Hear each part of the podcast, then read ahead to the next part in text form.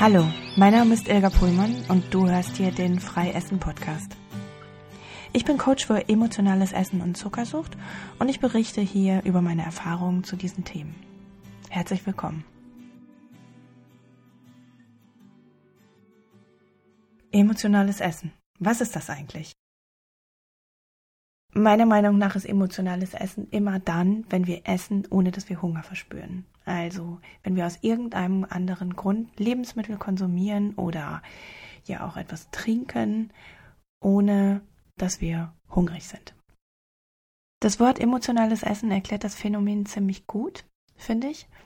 Man kann mit diesen zwei Worten wirklich einen eine Aktion sehr gut eingrenzen. Und viele Leute, die sich bisher immer nur als Vielfresser oder Verfressen gesehen haben, können mit dem Wort emotionales Essen plötzlich in dem Moment, wo sie es hören, viel anfangen. Ah, das mache ich da also gerade. Klar, natürlich. Ich esse, wenn ich traurig bin. Ich esse, wenn ich wütend bin. Ich esse, wenn ich mich einsam fühle. All diese Gefühle kommen hoch und ich esse dann. Und äh, die motivieren mich dann auch zum Essen. Stressesser zum Beispiel. Von daher finde ich das Wort ganz gut.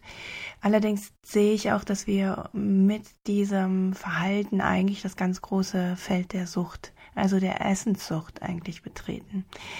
Ähm, Sucht wird nicht so gerne benutzt, das Wort, weil das hat, ja, das wird von vielen Leuten abgelehnt und niemand will sich natürlich dazu zählen, weil die meisten dann ja gleich schon an ähm, Heroinsucht, Alkoholiker, ähm, ja an etwas denken, was wir auf keinen Fall, wem wir auf keinen Fall verfallen dürfen. Die Definition von Sucht ist, wenn man etwas tut, von dem man weiß, dass es einem nicht gut tut, aber es doch immer wieder tut. Und das passiert ja auch beim emotionalen Essen. Man weiß eigentlich, dass einem die ständige Schokolade essen nicht gut tut. Und man tut es doch immer wieder, weil es in dem Moment halt eine kurze Erleichterung bringt. Wir sind wie gezwungen dazu, etwas zu konsumieren oder etwas zu tun. Sucht kann immer abhängig von einer Substanz sein oder von einem Verhalten. Also es gibt immer diese zwei Arten von Sucht, die aber für mich die gleiche Quelle zugrunde liegen haben. Gabo Mate, ein mittlerweile ziemlich berühmter Arzt aus Kanada, der sich viel mit dem Thema Trauma und Sucht beschäftigt hat sagte ein berühmtes Zitat, die Frage ist nicht, warum die Sucht, sondern warum der Schmerz. Und er sagte ebenfalls, nicht jeder Traumatisierte ist süchtig, aber jeder Süchtige ist traumatisiert. Ja, und das sagt schon viel aus. Hat einen berühmten TED-Vortrag, den könnt ihr bei YouTube sehen, und der trägt den Titel Das Gegenteil von Sucht ist nicht Nüchternheit, sondern menschliche Verbindung. Und damit betreten wir eigentlich ein ganz großes anderes Feld, was sich komplett von dem unterscheidet, was die Gesellschaft noch von Sucht denkt. Sucht wird ja eigentlich als ähm, ja ein, ein Übel, was über einen kommt, wenn man ein Suchtmittel zu viel konsumiert, ähm, was sehr viel Leid verbreitet und ähm, ja, wovon man gefälligst die Finger zu halten hat, ähm, betrachtet als die große Gefahr, in die man tappen kann. Ich sehe es nicht so. Ich sehe eigentlich immer dahinter, dass ein emotional gesunder Mensch ähm, Suchtmittel konsumieren kann und auch Taten äh, ausführen kann, die süchtig machen können, wie Einkaufen zum Beispiel. Ähm, aber wenn der, wenn der Schmerz dahinter fehlt, dass das sich nicht zu einer Sucht entwickelt. Sucht ist für mich immer eigentlich ein Hilfeschrei, dass man mit einer bestimmten Situation nicht fertig wird und sich deswegen ein Hilfsmittel sucht. Ja, wie entsteht denn eigentlich dieser Schmerz, von dem ich da gerade rede, der die Sucht angeblich auslöst? Ja, wir haben alle als Kinder Situationen erlebt, in denen wir überfordert waren, ähm, in denen wir der den Gefühlen, die in der Situation hochgekommen sind, nicht gewachsen waren. Und wenn dann niemand da war, der uns erklärt hat, wie man mit diesen Gefühlen umgehen kann und wie man die gesund verarbeiten kann, dann kann es dazu kommen, dass sich ein Trauma entwickelt. Und zwar passiert das immer dann, wenn das Gefühl nicht verarbeitet wurde, sondern wenn uns der Gedanke aufkam, alles, was wir tun müssen, ist, das Gefühl so weit wie möglich wegzudrängen, zu unterdrücken und sich abzulenken. Und wie sich viele wahrscheinlich erinnern können, ist das in, in der Kindheit ganz häufig üblich. Schnell ablenken, schnell Süßigkeiten essen, schnell trösten, schnell was anderes machen oder halt den Mund, geh auf dein Zimmer oder ich habe jetzt keine Zeit dafür. Ähm, und dann sind Kinder überfordert und ja, häufig trauen sich Kinder auch gar nicht, ihre Überforderung ähm, zu auszudrücken und darüber zu sprechen, weil sie denken, dass sie gerade falsch sind oder dass sie schuld sind an einer Sache.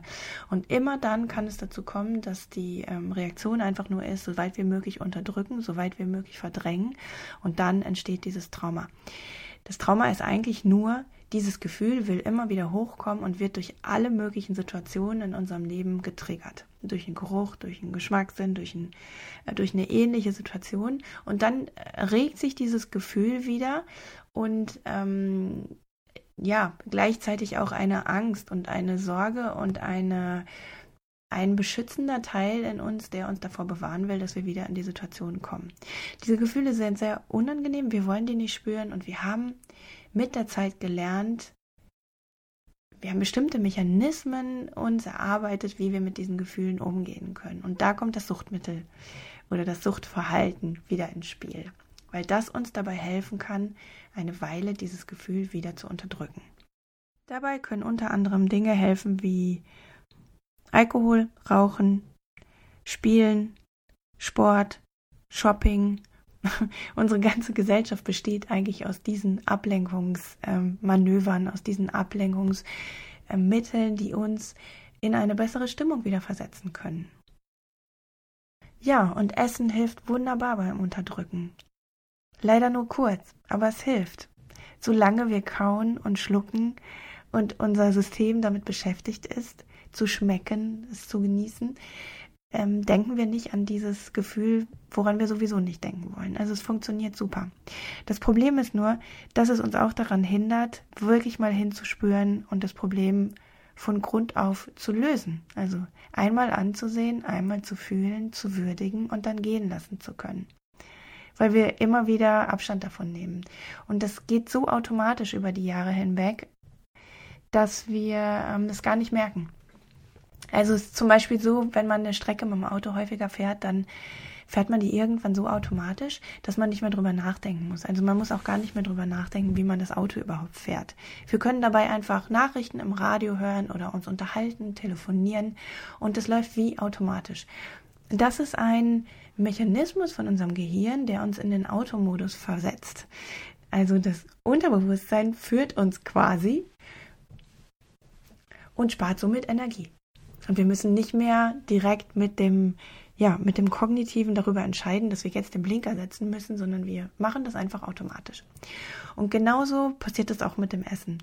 Wenn wir fühlen, durch irgendeine Situation, wenn wir irgendwie getriggert werden und dieses Gefühl, was wir nicht fühlen wollen, wird angeregt und zeigt sich wieder, dann macht ein Automatismus in uns, okay, ja, wir wissen ja, dass äh, das Essen immer geholfen hat, also diese besondere Speise hat geholfen oder Hauptsache Kauen hat geholfen und dann wird das automatisch gemacht und dann fragt man sich plötzlich, öh, ich wollte doch gar nichts mehr essen, aber jetzt habe ich trotzdem gegessen. Wie ist es denn dazu gekommen?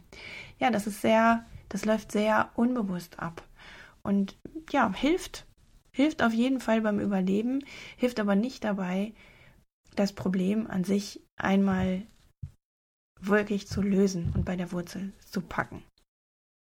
Meiner Erfahrung nach ist es wichtig, um das Problem zu lösen, ähm, diesen Schmerz einmal wirklich anzuschauen und ihn zu würdigen und ihn äh, zu akzeptieren, dass er da ist und ihn ja einmal genau zu spüren, damit er gehen kann, damit er transformieren kann, damit er das System verlassen kann. Und ja, daran werden wir leider gehindert. Und um das zu tun, braucht es auch eine liebevolle Haltung sich selbst gegenüber, also eine Verbindung mit sich selbst, vielleicht auch mit anderen Menschen, ähm, die das gleiche Problem haben, mit äh, Menschen, die sehen können, dass das Problem wirklich oder dass dieser Schmerz wirklich heftig ist und wahr, um ihn gehen zu lassen. Also es bedarf einer sehr liebevollen Haltung sich selbst gegenüber. Beim emotionalen Essen und auch bei vielen anderen Suchtmitteln ist es aber leider so, dass wir gerade durch den Konsum des Suchtmittels gerade das nicht mehr tun. Wir gehen dann nicht mehr liebevoll mit uns um, sondern wir gehen eigentlich, ja, wir verstehen nicht, warum wir es getan haben, obwohl es uns nicht gut tut und sind dann auf einer Schiene, wo wir sehr viel mit Selbstverachtung zu tun haben oder Unverständnis oder ähm, einem Gefühl, dass man versagt hat. Und das feuert den Schmerz wieder an und der Schmerz kommt hoch und verleitet wieder zum emotionalen Essen. Das wiederum bringt uns dazu, wieder selbstverachtende Gedanken zu haben und so ist man einfach in einer negativen, immer schlimmer werdenden Spirale.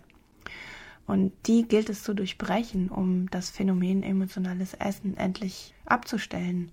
Für mich ist die Lösung aus dem emotionalen Essen rauszukommen. Also immer der liebevolle Ansatz, der verständnisvolle Ansatz, der, der Ansatz, wo wir uns mit dem Schmerz, der hinter dem Phänomen liegt oder hinter der Sucht liegt, anzuschauen und den zu lösen. Und das, äh, ja, das bedarf ein bisschen Zeit und Hinwendung und Verständnis und vor allen Dingen das liebevolle Verhalten mit uns selbst mit der Verbindung zu uns selbst, uns wieder spüren zu lernen und nicht immer den Schmerz verdrängen zu wollen. Dummerweise wählen wir meistens den anderen Weg. Wir versuchen mit viel Kraft und mit viel Disziplin unser Verhalten zu verändern. Und das führt auf Dauer zu nichts, weil dieses unterschwellige Programm zum Schutz vor dem Schmerz immer wieder aktiv wird, wenn wir nicht aufmerksam sind. Das heißt, wir können unser Verhalten für, vielleicht für ein paar Tage im Griff behalten, in der Zeit, wo wir wirklich bewusst darauf achten. Aber sobald irgendwas passiert, was uns ja diese, diese Kontrolle aus der Hand nimmt, weil wir getriggert werden und überfordert sind von einer Situation wieder, sobald das passiert, wird das Verhalten sich wieder verändern und wir werden dann doch wieder zum Essen greifen. Ähm, deswegen halte ich eigentlich überhaupt nichts davon, oberflächlich am Verhalten herumzudoktern und zu versuchen, dass wir mit einer ja, strengen Ernährungsumstellung, mit einer strengen Verhaltensveränderung zur Lösung kommen. Meiner Meinung nach ist es immer wichtig, unser Verständnis für uns zu verändern, um daraufhin ein anderes Verhalten an den Tag legen zu können. Also wenn der Schmerz gelindert ist, also wenn das Problem, was den Schmerz erzeugt, aus der Welt geschafft wurde, dann ist es sehr einfach, das Verhalten daraufhin zu ändern, weil dieses Verhalten ist ja nur aufgrund des Schmerzes zustande gekommen, um den Schmerz zu lindern. Und wenn wir den Schmerz nicht mehr lindern müssen, dann gibt es das Problem emotionales Essen nicht mehr, weil die Aufgabe für das emotionale Essen einfach nicht mehr existiert. Ja, das ist meine kurze, knappe Einschätzung für das Phänomen emotionales Essen und was dahinter steckt. Und ähm, ja, ich hoffe, dass sie das ein wenig klarer gemacht hat, was da eigentlich im Hintergrund passiert. Und sicher, das Thema ist viel größer und viel komplexer als das, was ich jetzt hier in den paar Minuten erklärt habe. Aber ähm, ja, ich wollte es dir mal ein bisschen näher bringen, so wie ich die Sache sehe und beobachte mit all den Menschen, mit denen ich bisher gearbeitet habe. Und ja, dass wir einfach mit reinem Willen und Disziplin in der Sache einfach nicht weiterkommen, sondern dass es wirklich eine ja, tiefere Arbeit bedarf, um ja, die Selbstliebe wieder zu entdecken und die zu speisen und liebevoller mit uns selbst umzugehen, um uns selbst in den Arm zu nehmen und diesen Schmerz zu lindern, um dann das Verhalten ändern zu können.